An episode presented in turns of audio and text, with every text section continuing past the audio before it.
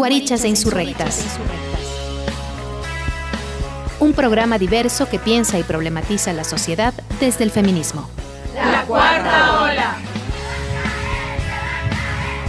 Milena, Mariana, Natalia, Camila, Carla y Andrea. Tejiendo redes, rompiendo fronteras.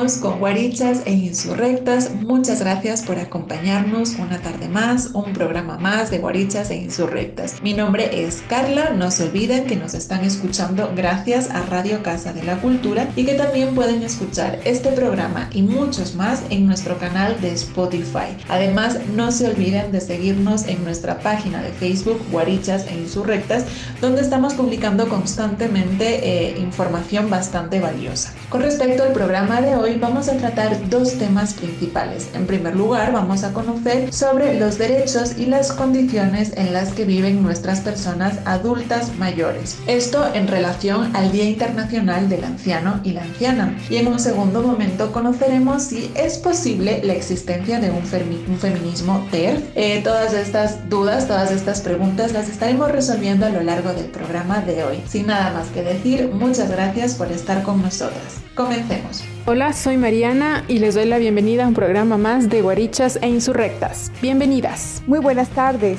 Eh, con ustedes Milena Almeida desde Guarichas e Insurrectas. Como cada jueves, más guarichas y más insurrectas.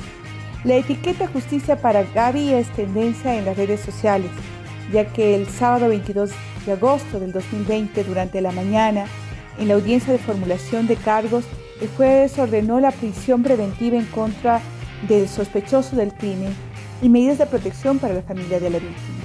Este caso se investiga por el delito de femicidio. Eh, la cuencana de 36 años de abogada de profesión fue encontrada sin vida en su casa. Uno de sus dos hijos menor de edad le encontró sin vida en la habitación. El hecho ha generado indignación y consternación entre los cuencanos. El sospechoso es médico de profesión y según las autoridades de la policía de la SUAY confesó ser el autor del femicidio. Entre ellos había una relación sentimental de siete meses, contó un primo de Gabriela. Desde el principio los familiares de la joven difundieron a través de las redes sociales fotografías del sospechoso del crimen y de esta forma fue localizado y llevado a la justicia. El alcalde de Cuenca, Pedro Palacios, escribió rechazo total a la violencia contra las mujeres, no más femicidio, nuestra solidaridad con la familia de Gabriela. Y el prefecto Jaco Pérez señaló que era momento de generar políticas públicas efectivas que tienen la violencia contra la mujer. Tenemos que combatir el machismo con educación. No obstante, no es el único, el único caso que se, dio, que se dio de femicidio durante la semana pasada. Dos casos más suman eh, los casos de, violencia de género. Así también las llamadas, eh, las llamadas de auxilio al 911 eh, son alarmantes. En torno a este, a este caso en particular, eh, hemos invitado a Liz Ernest para, para que nos dé una, entrevista con quien abordaremos eh, dos temas. Por un lado, sobre los balances en, la aplicación de políticas públicas eh, frente al próximo informe que tiene que dar el Ecuador a la CEDAW, pero así también las acciones que la sociedad civil realiza para lo que se denomina informes, informes hombres, que son el balance de los derechos humanos y la aplicación en realidad de los acuerdos internacionales que tiene el Ecuador. Muy buenas tardes. Muy buenas tardes y bienvenidos a un programa más de Guarichas e Insurrectas. Yo soy Andrea y el día de hoy hablaremos sobre el feminismo TER. Además tendremos entrevistas y muy buena música. Así que quédense con nosotras. Bienvenidos y bienvenidas.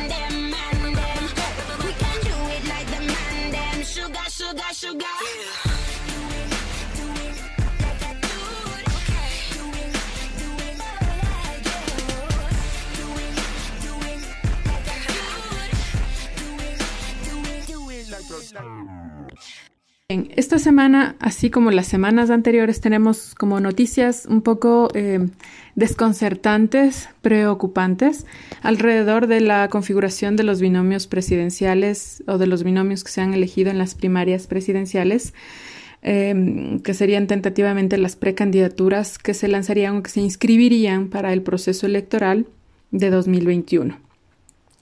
Hasta este pasado domingo 23 de agosto eh, se eligieron 18 binomios presidenciales durante el periodo de elecciones primarias. Esto significa que tenemos algunas precandidaturas, como las habíamos, las habíamos analizado hasta la semana anterior, que venían un poco de sectores ya conocidos y que eran políticos, eh, personajes del sector político ya con cierta trayectoria. Pues bien, ahora tenemos como otro tipo de personajes que precisamente no vienen de sectores de trayectoria política, sino que, han ido apareciendo en la escena política. Algunos son parte del gabinete ministerial del gobierno actual y otros eh, provienen de sectores un tanto lejanos, ¿no? Un poco de las artes, de los sectores empresariales, em, de sectores que no han sido tan visibles en todo caso dentro del espectro político. Al respecto de esta configuración de binomios, la presidenta del Consejo Nacional Electoral, Diana Atamaint, confirmó que eh, está permitido o que se permitirá, según lo manifiesta el reglamento, la inscripción de candidaturas que puedan ir en alianzas, ¿no? Es decir, que se pueden generar alianzas entre movimientos. Estas alianzas se van a poder inscribir solamente hasta el 3 de septiembre, hasta el futuro 3 de septiembre. Entonces todavía es como un poco incierto, digamos, hasta cierto punto cómo se van a dar estas alianzas o estas, em, em, esta configuración de nuevos bloques. Ante esto, entonces tenemos eh, como algunos candidatos que se han ido ya visibilizando, ¿no? Uno de ellos es Gustavo Larrea, por Democracia Sí. Gustavo Larrea, recordemos, fue ex ministro del anterior gobierno y ex diputado, tiene ya larga trayectoria, ¿no? Eh, la compañera de fórmula es Alexandra Peralta, ella es una economista que se define a sí misma como una luchadora en proyectos sociales para el agro. Otra de las candidaturas es Guillermo Lazo, eh, de la tienda política Creo. Todos sabemos quién es Guillermo Lazo, que participó en el feriado bancario, que fue exministro de Economía en el gobierno de Yamil Mawad, ¿no es cierto? Eh, su binomio de fórmula es Alfredo Borrero, él también filial, es del mismo partido creo, él es médico, es cuencano, entonces vienen de un sector muy similar. El siguiente es Lucio Gutiérrez de Sociedad Patriótica y su compañero de fórmula es David Norero, que es abogado. La siguiente precandidatura es la de Fabricio Correa por Justicia Social y su compañera de fórmula es Marcia Jasbeck. No tenemos más datos de ella. Eh, la siguiente candidatura, eh, precandidatura es de Yacu Pérez por Pachacutic y su compañera de fórmula es Larisa Marangoni. Larisa Marangoni es artista plástica. Claro que también eh, sabemos que al, en cuanto se aceptó, se hizo visible esta precandidatura, Larisa Marangoni declinó de la postulación y un poco es todavía incierto saber quién sería la, él o la compañera de fórmula por Pachacútica. Por otro lado, tenemos a César Montúfar y Julio Villacreces, quienes forman el binomio del movimiento Concertación. Tenemos a Isidro Romero por parte de Avanza. Y Isidro Romero va con Sofía Merino. Sofía Merino es activista y consultora política. Por, en Centro Democrático tenemos a Andrés Arauz y Rafael Correa. En este caso hay como una doble, una doble inscripción, pues sabemos los problemas, eh, los problemas jurídicos que tiene Rafael Correa. En este caso también se inscribió el binomio Andrés Arauz, Carlos, Carlos Rabascal, que sería como el más eh, el más cercano a la inscripción y a continuar con el proceso. También tenemos a Gerson Almeida, él es fundador de la Iglesia Cristiana Ministerio Betel Casa Apostólica y su compañera de fórmula es Marta Villafuerte. una persona muy cercana a los movimientos, ellos se denominan pro vida y pro familia, pero nosotros sabemos que son antiderechos más bien. Entonces, este binomio es ultraderecha, ¿no? Ultraderecha conservadores. Por otro lado tenemos a Paul Carrasco y Frank Vargas Anda. Ellos van por eh, la organización, por el movimiento Juntos Podemos. Por Alianza País se ha planteado la candidatura de Jimena Peña y Patricio Barriga, ¿no? Dos funcionarios del gobierno anterior y del gobierno actual. En el movimiento Suma tenemos a Guillermo Celi y Verónica Sevilla como su binomio. El Partido Social Cristiano, por otro lado, ha manifestado o ha ratificado la precandidatura de Cristina Reyes, actual asambleísta, y su compañero de fórmula es Diego Salgado. Esteban Quirola eh, está de precandidato por el movimiento Libertad es Pueblo, junto a Juan Carlos Machuca en el binomio Libertad es Pueblo. En el movimiento Fuerza Ecuador tenemos a Miguel Salem Cromfle, exsecretario general de la Administración del Gobierno de Abdalá Bucarán, y su compañero de fórmula es Gustavo Bucaram Ortiz, hermano de Abdalá Bucarán.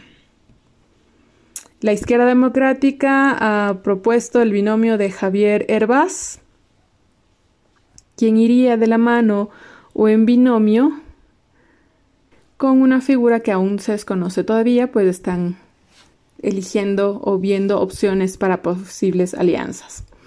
El movimiento Amigo ha propuesto la candidatura de Pedro, Pedro José Freile y Byron Solís Figueroa. Y por otro lado, y el outsider que más o menos no estaba previsto dentro del espectro es eh, Juan Fernando Velasco y Ana María Pesantes. Velasco es actual ministro de Cultura y María Pesantes es directora ejecutiva del Observatorio y Promoción de la Economía Violeta. Estas son algunas de las candidaturas, más bien son las, todas las precandidaturas que se han postulado para el ejercicio electoral que se llevaría a cabo en 2021. Ahora es importante que analicemos estas precandidaturas porque un poco nos están determinando también la división, la agrupación y la correlación de fuerzas políticas tenemos como un grupo de políticos que vienen o que han trabajado históricamente, ¿no? En gobiernos anteriores, en el gobierno de Abdalá Bucarán, en el gobierno de Yamil Maguad, en los gobiernos em, de Rafael Correa, y son gobiernos que han planteado Decía que eh, son personajes que han trabajado en gobiernos anteriores, en el gobierno incluso actual, y son personajes que un poco ya saben cómo funciona la trama política. Por otro lado, tenemos a personajes que no necesariamente provienen del espectro político, sino que más bien emergen de sectores empresariales, de sectores quizás un poco vinculados al arte, a los sectores agrícolas o agroexportadores, de una u otra forma, estamos hablando de la configuración de un escenario bastante, demasiado amplio, quizás por ahora, porque todavía es, todavía hay tiempo para determinar las posibles alianzas que nos un poco nos permitirían como observar cómo se va a configurar ese apoyo, ¿no? ese apoyo a esas fuerzas políticas en función también del cálculo electoral pues un padrón demasiado amplio dividiría demasiado los votos y nos llevaría como a unos porcentajes mínimos casi casi demasiado pobres diría eh, para legitimar los triunfos, lo que nos llevaría a una segunda vuelta. Bueno, finalmente no, no quisiera adelantarme todavía a ese escenario, pero un poco entender cómo se van a jugar la, cómo se va a jugar el tablero político, ¿no? Un poco también en, en detrimento de lo que está sucediendo en la actual coyuntura, es decir, la crisis económica de nuestro país, la crisis sanitaria, la crisis social que vive nuestro país y la crisis de representación, un poco también va a determinar esa elección y esa tendencia a los votos. Veamos qué sucede al interior de los movimientos, partidos y bloques políticos para definir esas nuevas alianzas. Respecto a la coyuntura nacional, a la economía nacional, pues no observamos eh, cambios, más bien la tendencia es a, continuar esta crisis y un poco que se, y un poco acentuarla en los días subsiguientes, pues el gobierno sigue adeudando miles de millones de dólares al sector de la salud. De hecho, desde sectores de la salud han anunciado tentativos paros y huelgas, ¿no? Van a dejar de trabajar porque el Estado no cancela sus salarios. El, el sector de la educación, por otro lado, eh, mes a mes sigue insistiendo eh, por la cancelación de sus haberes, de sus salarios. El Estado ha dejado súper en claro a través de Martínez que las prioridades están en otro lugar, ¿no? Las prioridades están en pagar eh, la deuda externa, de seguir sometiéndose a los a los reglamentos impuestos por el FMI para ampliar los préstamos. el gobierno también ha dejado en claro que los pactos y las tranzas con gobiernos extranjeros y con las empresas internacionales son mucho más importantes que subsanar las em, los problemas más urgentes como son salud, educación y proyectos sociales. Así es que hay que mantenerse a la expectativa y observar. Las manifestaciones y las protestas siguen siendo diarias también porque la gente cada vez se va cansando más, ¿no? Eso es lo que podríamos un poco hablar o discutir respecto de lo que está sucediendo en nuestro país. Parecería que no es nada nuevo, sin embargo, eh, sí hay elementos que van un poco marcando y redireccionando, ¿no? Por eso insisto que hay que tener un poco de atención o mayor, a prestarle mayor atención a lo que sucede, a las precandidaturas y que además también se convierten en escenarios prioritarios, digámoslo así, para un poco eh, difuminar lo que está sucediendo en el fondo, ¿no? Recordemos que en esta semana, en esta última semana que pasó, eh, muchos han hablado también de la silenciosa venta de Banco del Pacífico a Guillermo Lazo y a Fidelegas, cosa eh, o noticia que no es visible en los medios de comunicación tradicionales y sabemos cuál es la intencionalidad. Por otro lado, se ha dado mayor fuerza o mayor voz, ¿no? A los casos de corrupción o dar seguimiento a los casos de corrupción, juicios por corrupción, eh, también tomando en cuenta que en estos juicios aparecen personajes que ahora tienen unas precandidaturas en firme. Eso es un poco lo que podemos ir observando.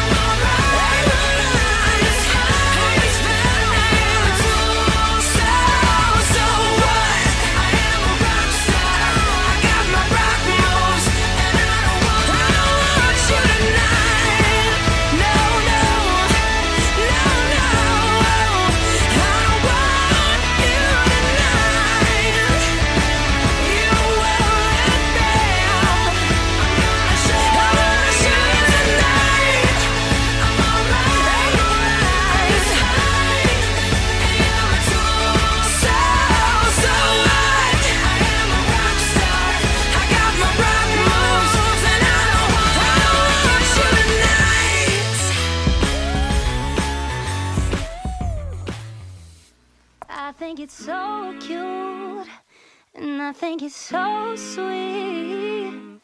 How you let your friends encourage you to try and talk to me. But let me stop you there. Oh, before you speak. To the to the no, no, no. My name is no. My sign is no. My number is no. Mm. You need to let it go. Mm. You need to let it go. Mm. Need to let it go. I to the I to the no, no, no. My name is no. My sign is no. My number is no. You need to let it go. You need to let it go. Need to let it go. I to the I to the no, no, no.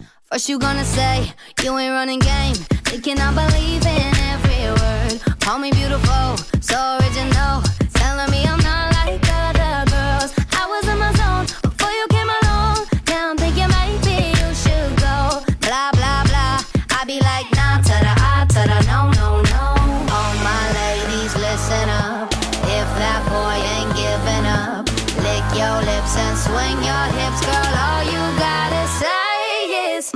is no, my sign is no, my number is no. You need to let it go, you need to let it go, need to let it go. I to the I to the no, no, no. My name is no, my sign is no, my number is no. You need to let it go, you need to let it go, need to let it go. I to the I to the no, no, no. Thank you in advance. I don't wanna dance.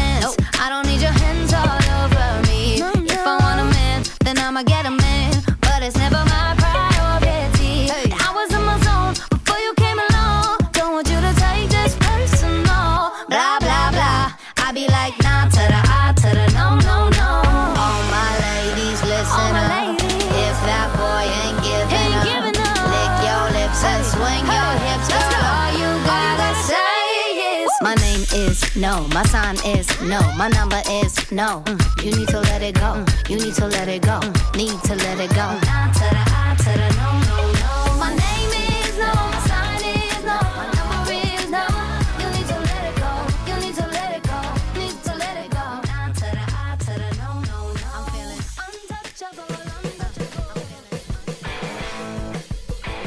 A tres voces. Información y experiencias para ensordecer al patriarcado en un solo grito.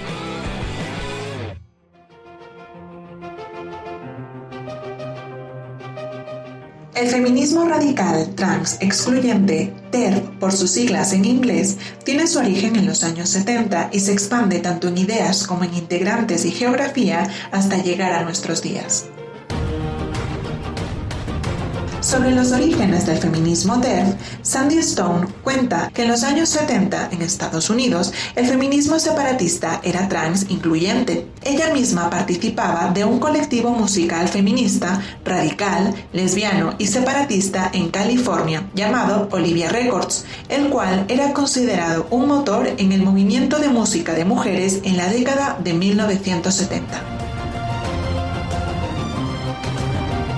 En este contexto, cuenta Stone, es que cartas de odio comenzaron a llegar a las integrantes de Olivia Records. Eran cartas que mandaba Janice Raymond, una feminista radical fundadora del feminismo trans excluyente, donde criticaba la música que producía Olivia Records diciendo que Sandy Stone generaba mezclas masculinas. Dicha afirmación contenía el odio contra la figura de Sandy, una mujer abiertamente transexual lesbiana, a quien se le decía que por ser transexual producía mezclas masculinas. Lo que sucedió después fue el sistemático hostigamiento, acoso y amenazas de muerte en contra de Sandy Stone, hasta el grado de que un día las feministas TERFs se presentaron en uno de los conciertos de Olivia Records con armas. Dado el nivel de acoso, finalmente Sandy Stone dejó el colectivo y la música para dedicarse a la academia.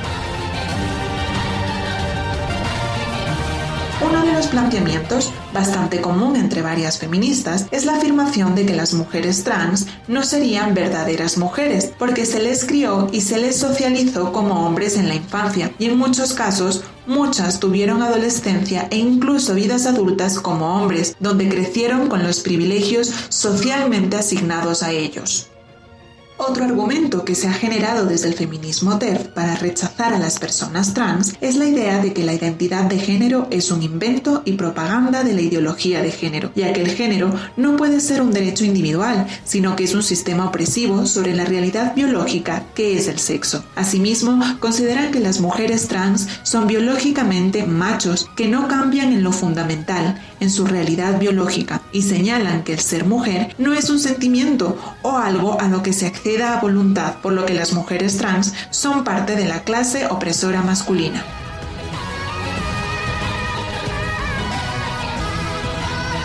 Como diría Sandy Stone sobre el libro de Janice Raymond en los años 70, el mundo realmente necesita un libro sobre este tema, pero el libro de Janice Raymond no es el adecuado.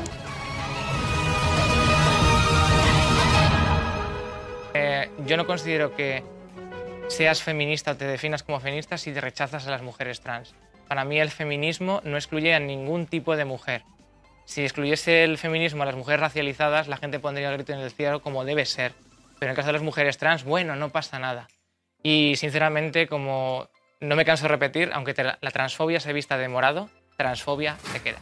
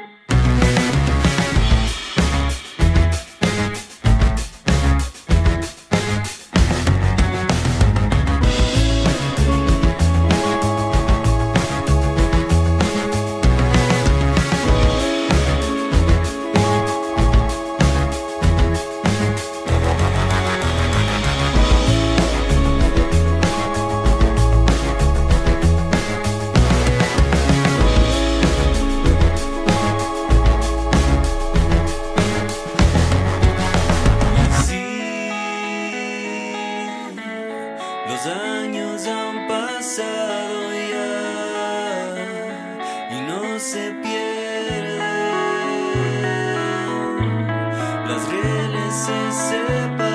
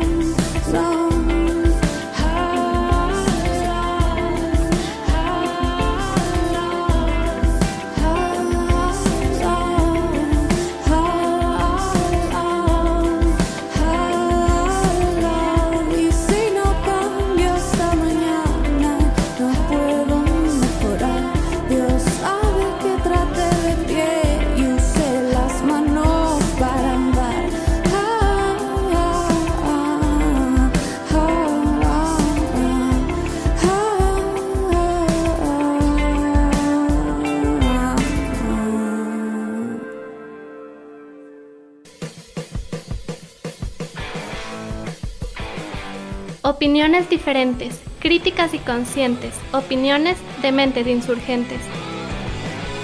Buenas tardes, nos encontramos con Liz Ernest. Ella es boliviana, licenciada en Sociología y Ciencias Políticas, diplomado en Género, Cultura e Historia por la Facultad Latinoamericana de Ciencias Sociales Flaxo. Ella también tiene un diplomado de Género y Desarrollo por la Universidad de Chile en su ámbito laboral ha trabajado como consultora para ONU Mujeres, ha sido consultora para la socialización de la Ley Integral de Violencia, investigadora, redactora para los informes sombras del Ecuador ante el Comité de la CEDAW, eh, así también capacitadora, eh, ha trabajado para, para el CEPAM, pero yo diría, si me permito presentarla, ella es... Eh, fundamentalmente una activista política por los derechos humanos e integrante de la Coalición Nacional de las Mujeres del Ecuador.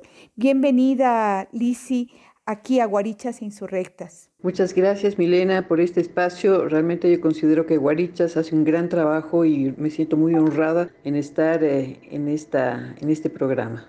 La Coalición Nacional de Mujeres eh, prepara el informe Sombra, considerado una de las más importantes herramientas de monitoreo y vigilancia sobre el cumplimiento de los compromisos internacionales en materia de derechos humanos de las mujeres.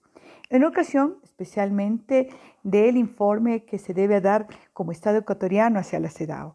Elisi, ¿podrías un poco eh, aproximarnos cuáles han sido sobre todo el balance del cumplimiento de políticas públicas eh, en materia de derechos humanos de las mujeres desde el Estado ecuatoriano. Efectivamente, ¿no? la coalición hizo un primer informe en el año 2000, que empezó a preparar desde el año 2014 eh, para presentarlo el 2015 ante el comité de la CEDAW. Ahí hicimos un informe que realmente sí hizo impacto, digamos, eh, en eh, las decisiones y especialmente en lo que fueron las recomendaciones al Estado ecuatoriano.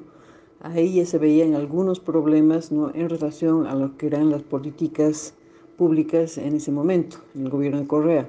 Eh, actualmente estamos viendo ¿no? que efectivamente esos problemas se han incrementado, se han ahondado, por un lado por el tema eh, de falta de presupuesto ¿no? eh, y de falta de voluntad política en algunos momentos también para poder solucionar estos problemas. el informe al comité de la CEDAW es, es una hoja de ruta ¿no? para las mujeres, ¿no? para darnos cuenta un poco en qué situaciones estamos en los diferentes aspectos que, toma, que topa eh, la, la, CEDAW. Estamos hablando del derecho, digamos, a una vida libre de violencia, pero estamos también hablando sobre el tema de acceso a justicia, estamos hablando sobre la participación política de las mujeres, estamos hablando sobre el tema de eh, las mujeres migrantes, la trata de personas y explotación de la prostitución, Estamos hablando sobre eh, el tema de educación, eh, perdón, de eh, violencia sexual en niños, niñas y adolescentes. Estamos hablando también de migrantes. estamos hablando de la institucionalidad. Estamos hablando de tema económico también, es decir, abarca muchísimos temas y efectivamente hemos desarrollado un proceso muy interesante, muy participativo que va a permitir efectivamente eh, poder señalar con claridad qué es lo que, también lo que está pasando. Es decir, el gobierno eh, tiene que hacer un informe oficial cada cuatro años porque es suscriptor también de la Convención para la Eliminación de todas las formas de discriminación hacia la mujer y en ese sentido eh, tiene que cumplir también con este mandato de que cada cuatro años tiene que hacer este informe. Y claro, en este informe se ve que han tratado fortalecer algunas áreas, pero realmente muchas cosas se quedan en el papel, desde lo que es el Plan Nacional de Erradicación de la Violencia, desde lo que es el Registro Único de Violencia y sobre todo no de lo que es la aplicación eh, integral, digamos, de la ley eh, para la prevención y erradicación de la violencia contra las mujeres. Eso eh, se ha podido avanzar muy poco y como digo, era, es falta de voluntad política, pero también es un problema de eh, presupuesto. Para miles de mujeres en todo el mundo, las medidas de protección contra la pandemia del COVID que obliga al confinamiento lleva implícito un enorme peligro. Ha reforzado el aislamiento de quienes ya son víctimas de violencia y separa de casi todos los recursos para defenderse. La pandemia ha provocado sobre todo eh, una serie de discusiones en torno a los logros del Estado frente al tema de, parar o de frenar o erradicar, que ya se convierte en una utopía el tema de la violencia de género. No obstante, los datos de femicidio son muy altos eh, en, en, el Ecuador, bueno, diríamos en Ecuador y en Latinoamérica. Eh, recién en, en, Cuenca tuvimos un nuevo caso de femicidio. Lisi, eh, ¿cuál es la mirada política que en este momento va a tener el, informe? Es decir, hay problemas de presupuesto, hay problemas de un Estado en el cual las medidas han sido insuficientes. Háblanos un poco sobre qué está pasando en, temas de, de, femicidio en el Ecuador. Eh, gracias, Milena, por la pregunta.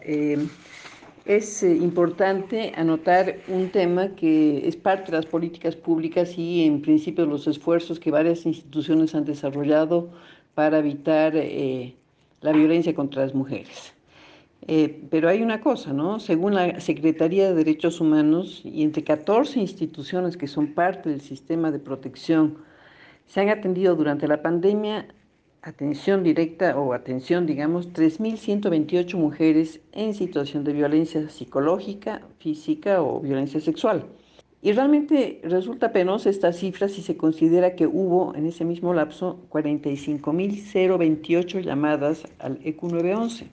Entonces, si uno compara las dos cifras, dice, bueno, ¿qué pasó con las 41.900 mujeres que también pidieron ayuda? Es un dato muy fuerte, es un dato que realmente da cuenta ¿no? de la poca capacidad que tiene el Estado para poder atender a estas mujeres que son víctimas de violencia. En cuanto al, tema de los, femicidios.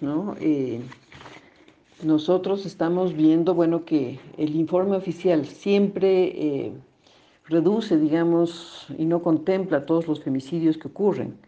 Hasta julio del presente año, el, informe oficial respecto a femicidios eh, en este año era de 31 casos.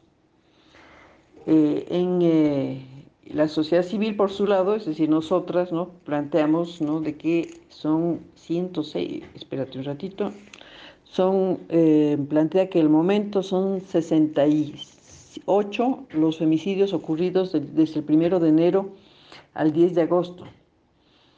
Eh, y también eh, son 17 los que ocurrieron antes de la pandemia y alrededor de 43 femicidios ¿no? eh, durante la pandemia. Esto significa que no han bajado estos, estas cifras, las de femicidio no han podido ocultar o no han podido eh, invisibilizar porque son muertes que han ocurrido, cosa que no, no sucede, por ejemplo, en lo que es violencia física, violencia psicológica, violencia sexual. No sabemos qué es lo que está pasando en el país no con violencia sexual. Pensamos, ¿no? aunque no tenemos los datos, porque justamente uno de los problemas que encontramos y que es Vox Populi no es la dificultad que tienen las mujeres que están en situación, digamos, eh, de confinamiento ¿no? o semi-confinamiento, tiene muy pocas posibilidades realmente de denunciar. Incluso hay, hay testimonios que dicen, bueno, me quitó el celular, no tengo posibilidad de uso de, la computadora, eh, o algunas que ni siquiera saben cómo utilizar, digamos, eh, lo que dice la, la, la denuncia en línea que planteó la, la Fiscalía. Entonces, Evidentemente, las políticas que se han desarrollado ¿no? para evitar la violencia contra las mujeres han sido absolutamente insuficientes y muchas de ellas no han tenido ni siquiera un enfoque de género. Es decir, eh, realmente estamos pensando que eh, esta situación todavía no la vamos a poder eh, clarificar, sino seguramente hasta el próximo año.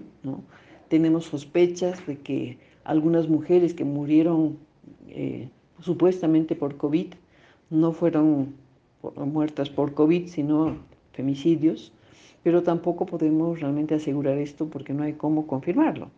Eh, es muy difícil que eh, el Estado haga un trabajo de estos, ¿no? pero nosotros tenemos grandes sospechas ¿no? de que puede haber ocurrido lo que, lo que señalo. Entonces, eh, los temas de femicidio están en, en, iguales o un poco incluso mayores cifras que el año pasado eh, y esperemos que realmente lo de Cuenca, lo de eh, Portobelo y, lo de Cotacachi, que fueron el mismo día, no tres muertes en un día, realmente no vuelva a suceder. Estamos muy asustadas ¿no? y vamos a tener una reunión incluso ¿no? con la ministra, bueno, con la eh, secretaria de la Secretaría de Derechos Humanos, eh, Cecilia Chacón, para hablar sobre este tema, porque no podemos permitir ¿no? que esto siga sucediendo y que el Estado realmente no tenga capacidad de reacción. Ampliando este tema, eh, creo que es bien importante señalar que las unidades judiciales casi no han funcionado. Eh, durante el primer tiempo de la pandemia, eh, la mayor parte, digamos, de las posibilidades de, de, de denuncia estaban en, eh, en, las unidades de flagrancia. Muchas veces, como se, se, se ve en, en, en, los datos, ¿no? justamente la policía no llegaba. Y realmente, eh, si eso pensamos que puede ocurrir en las ciudades, ¿no? nos preguntamos qué está ocurriendo justamente en las áreas rurales o en los cantones apartados, en donde no existen unidades eh, judiciales cercanas, entonces la posibilidad de movilización también se hace mucho más complicada, incluso eh, a nivel económico ¿no? Eh, cuesta más. Eh, entonces realmente las mujeres se han visto, las mujeres en situación de violencia se han visto realmente coartadas ¿no? para poder eh, pedir ayuda, para tener alguna alternativa ¿no? que les permita efectivamente superar su situación o, ponerse a salvo por lo menos.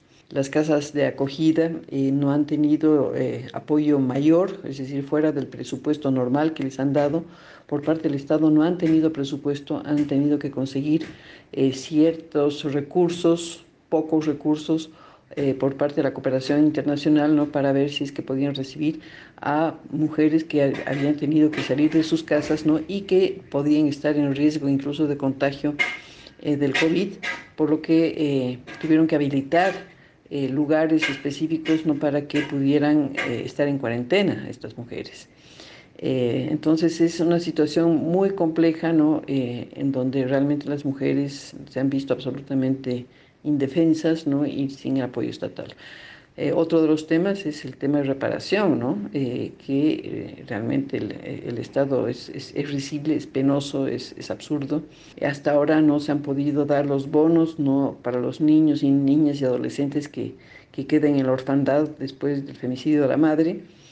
solamente se, se, han dado 33 bonos ¿no? de este diciembre del año pasado y esa cosa no se reactiva ¿no? porque hay una persona en la Secretaría Jurídica de la Presidencia a la que no le importa, y hablo con un nombre y apellido, se llama Joana Pesantes, ¿no? que no le interesa eh, desarrollar este, este, este aspecto y, y, los niños y niñas están en una situación, como digo, muy, muy compleja. Lizy, tú apuntas a un tema bastante importante que es los ámbitos de presupuesto. Y en términos de, de acción de la política pública, ya el 2007 advertía sobre cinco puntos fundamentales que era el tema del, del, registro único para los casos de violencia de género, las competencias de las unidades judiciales especializadas para los casos de violencia de la mujer, eh, las acciones especialmente para el tema de, de fiscalía sobre la inmediatez o, o, la centralidad de la víctima para los casos de advertencia de los casos de violencia.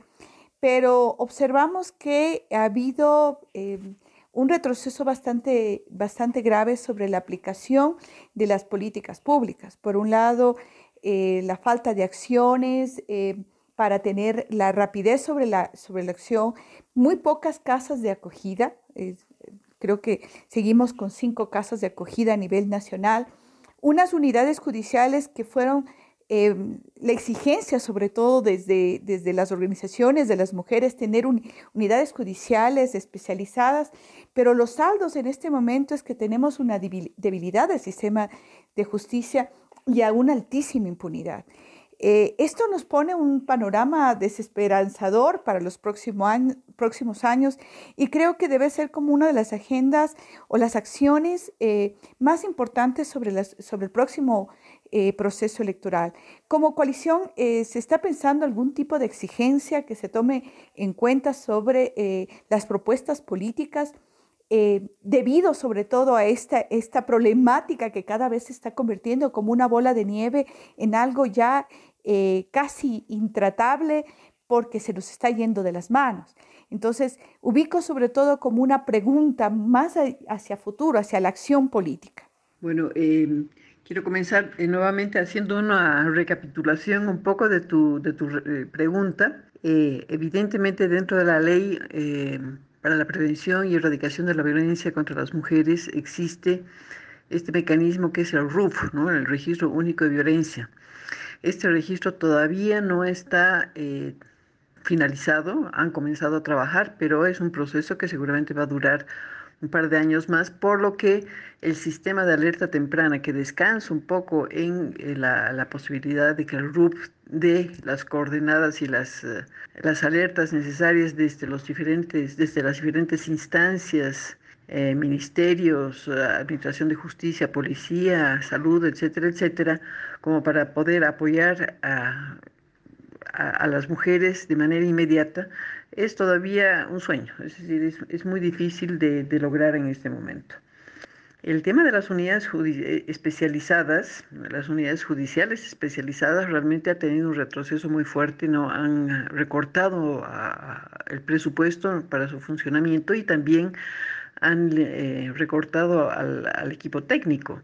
Entonces, muchas de estas unidades no son ya especializadas, no tienen el personal que deberían tener para cumplir con este requisito y lógicamente no están cumpliendo con lo que se pensaba que podrían cumplir con, la, con lo que era la expectativa del movimiento de mujeres.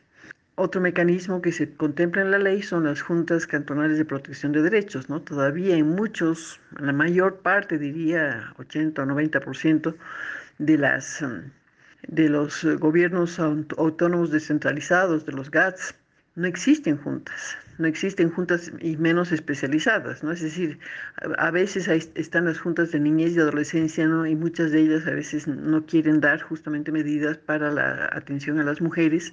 Hay otras que sí los dan, pero son muy débiles, son instancias absolutamente débiles, la mayor parte dependientes, ¿no? Sin autonomía del propio municipio. Y eso también no, no, no favorece, digamos, a la justicia para las mujeres, ¿no? Porque da cabida a qué sé yo, manipulaciones, órdenes eh, verticales, ¿no? En donde se dice, mejor tú no te metas en este caso porque es mi pariente, qué sé yo. Entonces, hay todavía muchísimas cosas que hacer y se trata un poco de lo que, se, eh, lo que queremos recuperar, ¿no? En, en, tema de derechos sexuales y reproductivos, por ejemplo, ¿no? Estamos también en una pelea contracorriente respecto al tema de la aprobación del aborto por violación, ¿no? Eh, que es una cosa tan necesaria, sobre todo en esta época de pandemia, es decir, seguramente han, habido, como digo, muchísimas niñas y adolescentes que han tenido o, han sido víctimas, digamos, de, de violencia sexual y que posiblemente hayan quedado embarazadas ¿no? y no tienen ninguna posibilidad eh, de, de, de, abortar eh, con seguridad, ejerciendo un derecho que ya las convenciones internacionales eh, la han corroborado, la han aceptado como un derecho humano. ¿no? Y bueno, en relación a lo político, creo que tanto, la, tanto el informe Sombra, como eh, las recomendaciones que puede establecer el comité de la CEDAW van a ser parte de la agenda eh, de las mujeres en estas elecciones. Creo que ha sido muy importante, digamos, eh, el haber hecho esto en este momento previo a las elecciones. Tenemos fresca la información y, claro, los candidatos deberán tener esto no como un como una, una, una agenda importante y prioritaria porque eh, los datos son realmente muy, muy complejos, muy complejos, ¿no? Y, y, creo que es importante también partir de lo que es el reconocimiento a las mujeres que se quedan en casa, que han tenido que, eh, por un lado, soportar ¿no? la violencia de una forma espantosa, ¿no? En, en, en, un contexto de aislamiento, en un contexto de sobretrabajo, en un contexto en donde la mayor parte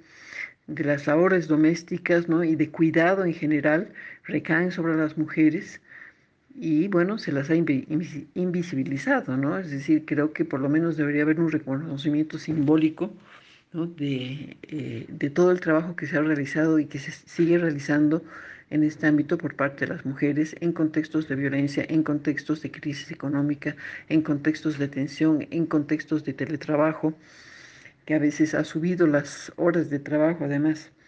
Entonces, eh, claro, nosotros estamos pensando ¿no? a nivel de, de, hacer una campaña a través de, diferentes medios, ¿no? Eh, justamente por, eh, en relación a estos temas, para fortalecer la incidencia ¿no? En los candidatos, pero sobre todo, digamos, en los candidatos de la segunda vuelta.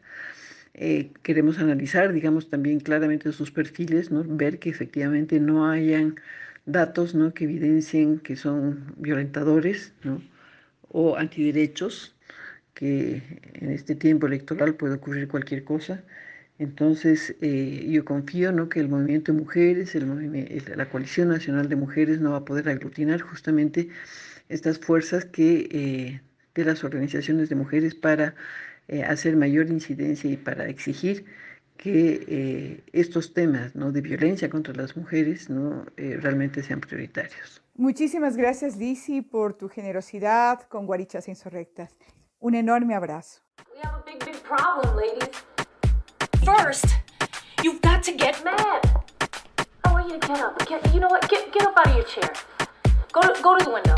Open your door, stick your head out, and yell.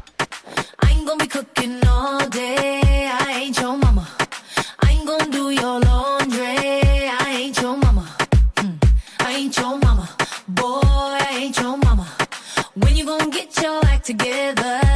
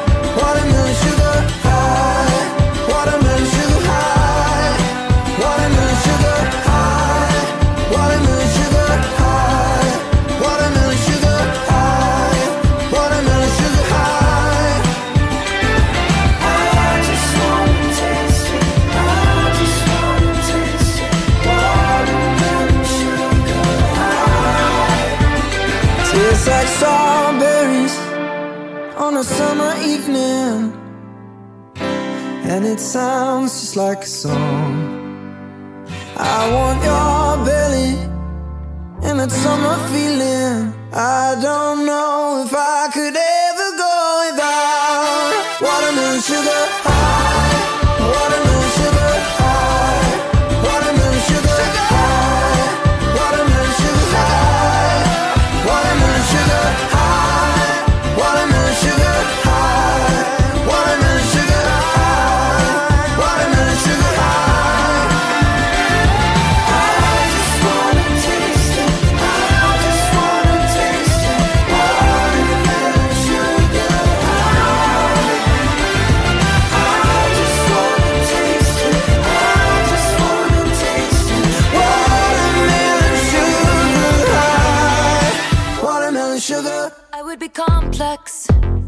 Would be cool.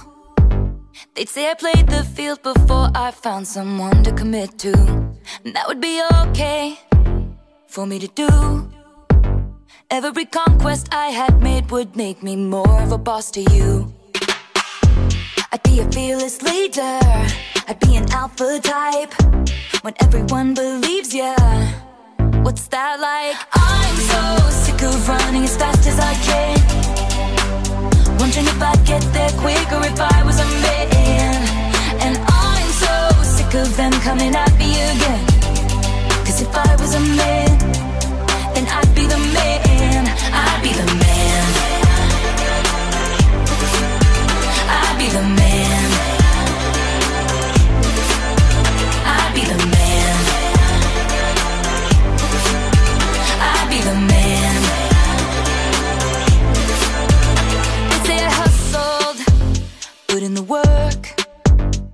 Wouldn't shake their heads and question how much of this I deserve. What I was wearing, if I was rude, could all be separated from my good ideas and power moves. And they would toast to me, or let the players play. I'd be just like Leo in Saint Tropez. I'm so sick of running as fast as I can. Wondering if I'd get there quicker if I was a man. And I'm so sick of them coming at me again. Cause if I was a man, then I'd be the man. I'd be the man. I'd be the man.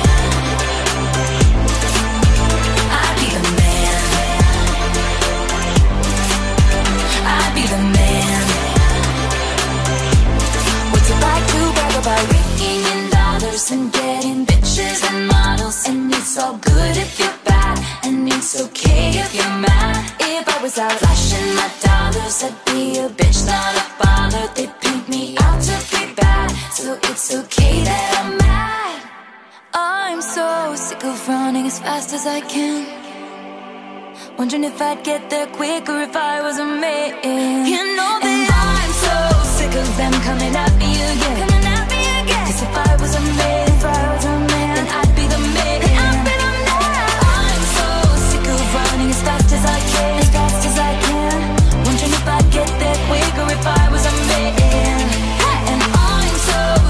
them coming at me again. Coming at me again. 'Cause if I was a man,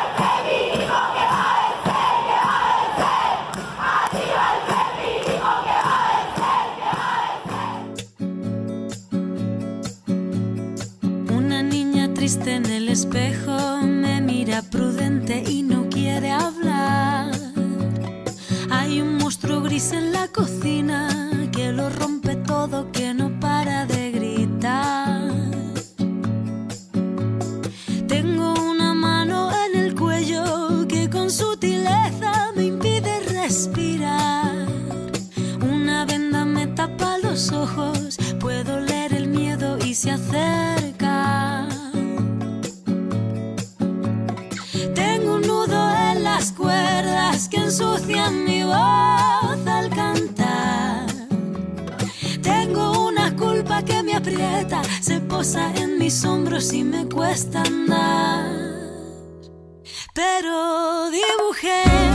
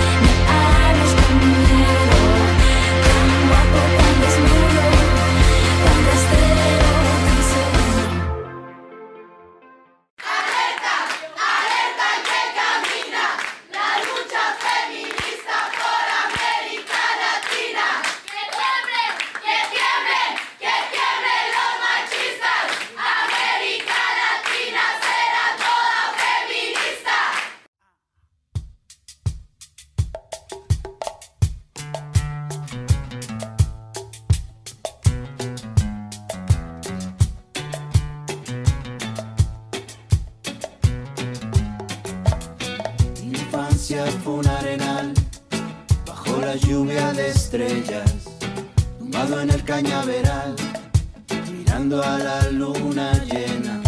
A mí me gusta pintar el cielo con una acuarela, imaginar la libertad, esa palabra que vuela.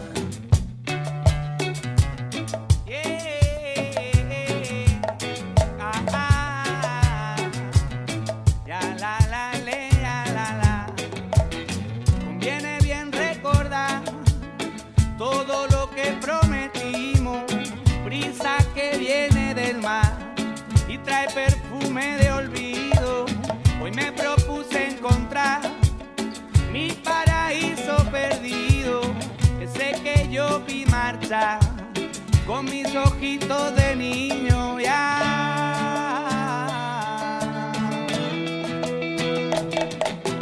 Tiempo muerto de tus mañanas hoy, la brisa que para el reloj, que pone en calma el corazón.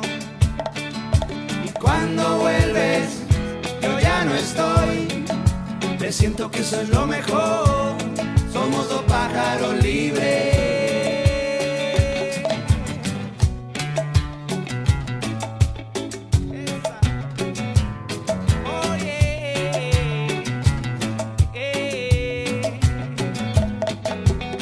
Mi infancia fue un arenal bajo la lluvia de estrellas, tumbado en el cañaveral, mirando a la luna llena. A mí me gusta pintar cielo con una acuarela, imaginar la libertad, esa palabra que vuela.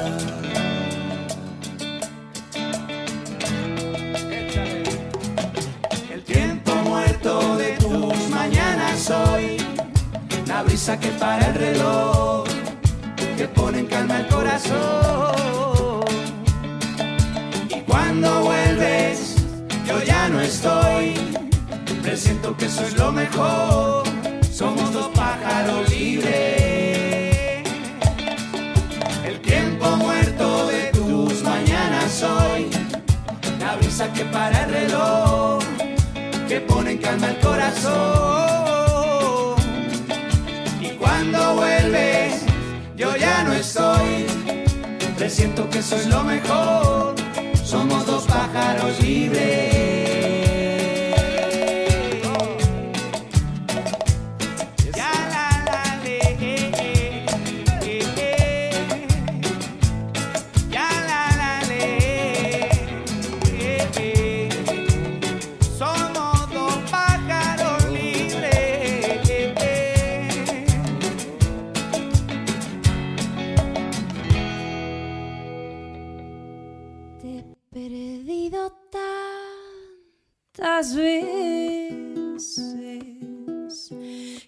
Inevitable es el recuerdo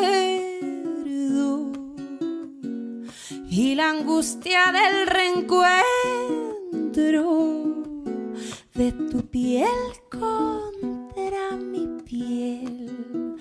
Me ha costado tanto y tanto que ya mi alma se marchita se deshacen lagrimitas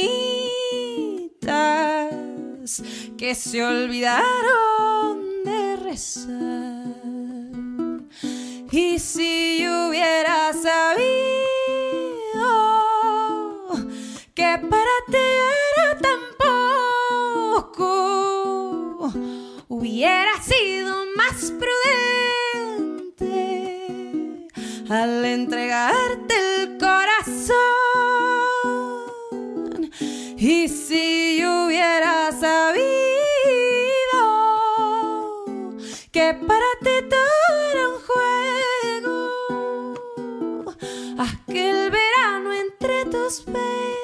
besos, no hubiera escrito esta canción. Te he perdido tantas veces que inevitable es el recuerdo y la angustia del reencuentro de tu piel contra mi piel. Me ha costado tanto y tanto que ahora mi alma se marchita y se deshacen lagrimitas que se olvidaron de rezar. Y si yo hubiera sabido que para ti sido más prudente al entregarte el corazón. Y si yo hubiera sabido que para ti todo era un juego, aquel verano entre tus besos, no hubiera escrito esta canción. Poco a poco voy perdiendo. Poco a poco voy perdiendo la claridad de tu retrato. La claridad de tu retrato. Pero no olvido ni un segundo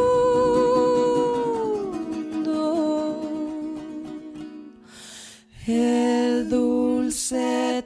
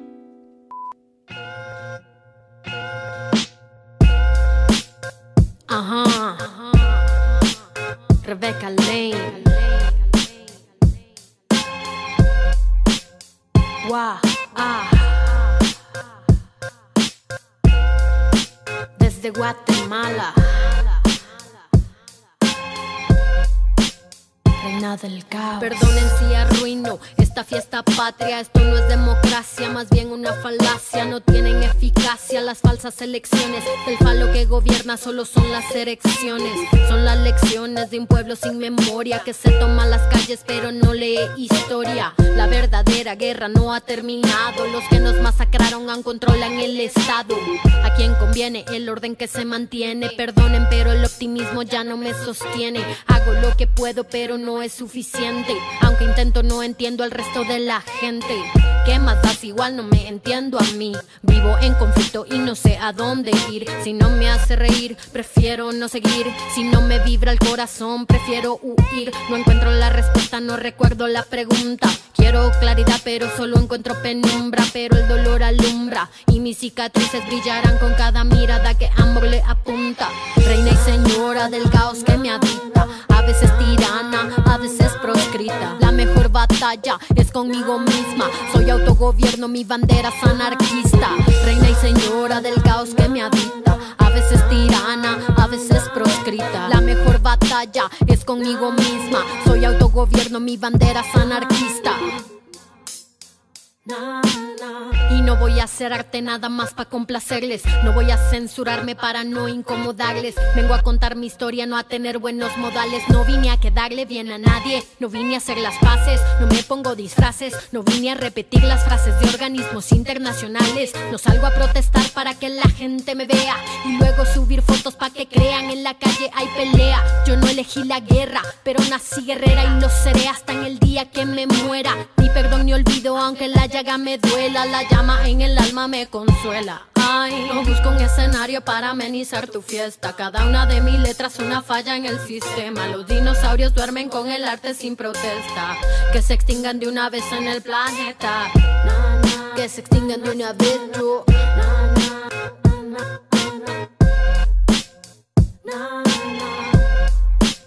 Reina del caos, reina y señora del caos que me habita. A veces tirana, a veces proscrita. La mejor batalla es conmigo misma. Soy autogobierno, mi bandera es anarquista. Reina y señora del caos que me habita. A veces tirana, a veces proscrita. La mejor batalla es conmigo misma. Soy autogobierno, mi bandera es anarquista.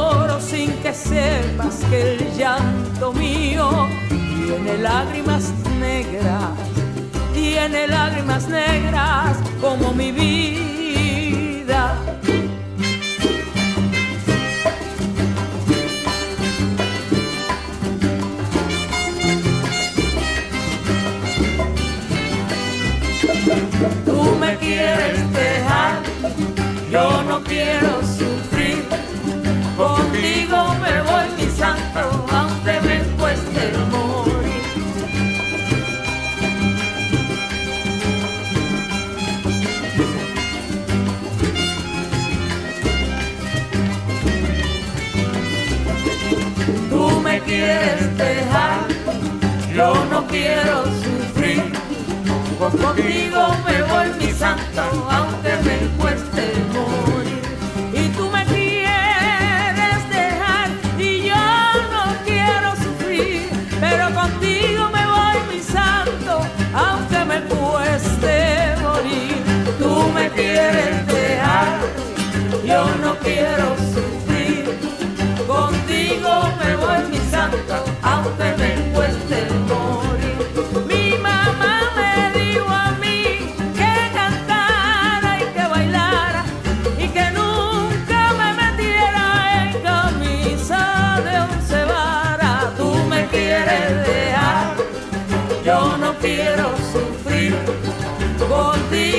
everyone.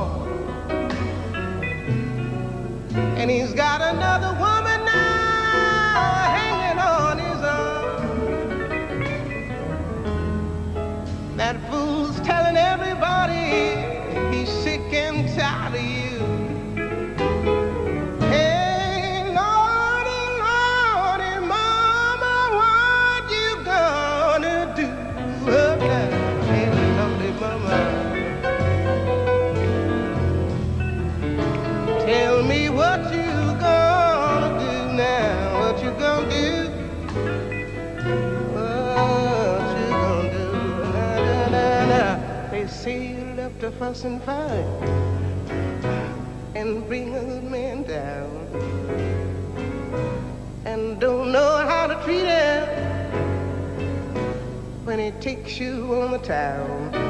Ah, they say you ain't behind it ah, and just don't understand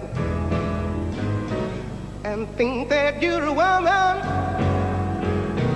but you're acting like a man.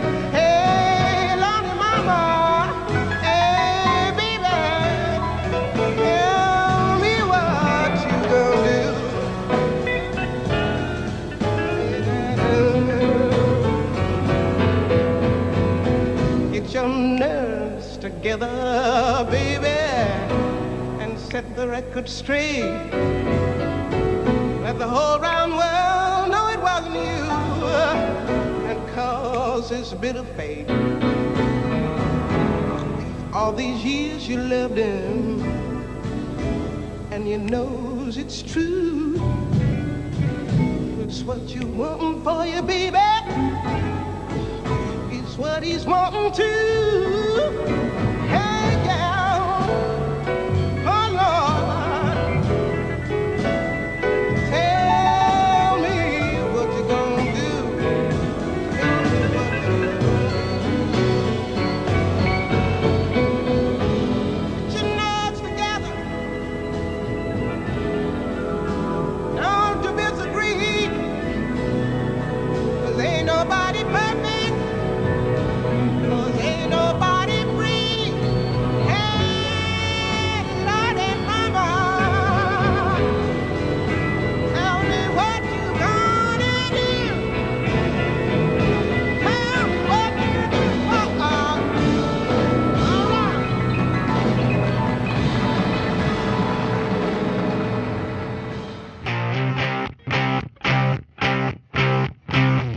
Sido un gusto compartir esta tarde con ustedes. Nos veremos el próximo jueves. No se olviden, cada día más guarichas e insurrectas y con una frase que la recupero hace tiempos, rompiendo fronteras. Llegamos al fin de este programa. Muchas gracias por acompañarnos y no se olviden que tenemos una cita el próximo jueves de 4 a 6 de la tarde donde trataremos nuevos temas y pondremos más música. Muchas gracias por acompañarnos. Hasta la siguiente semana. Esto fue Guarichas de Insurrectas. Nos vemos la siguiente semana. Chao.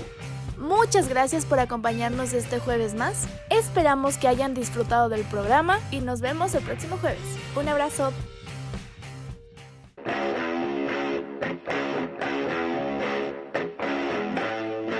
Guarichas e Insurrectas. Un programa diverso que piensa y problematiza la sociedad desde el feminismo. La cuarta ola. Milena, Mariana, Natalia, Camila, Carla. y Andrea. Esto fue Guarichas e Insurrectas. Tejiendo redes, rompiendo fronteras. Hasta la próxima. Guarichas e Insurrectas.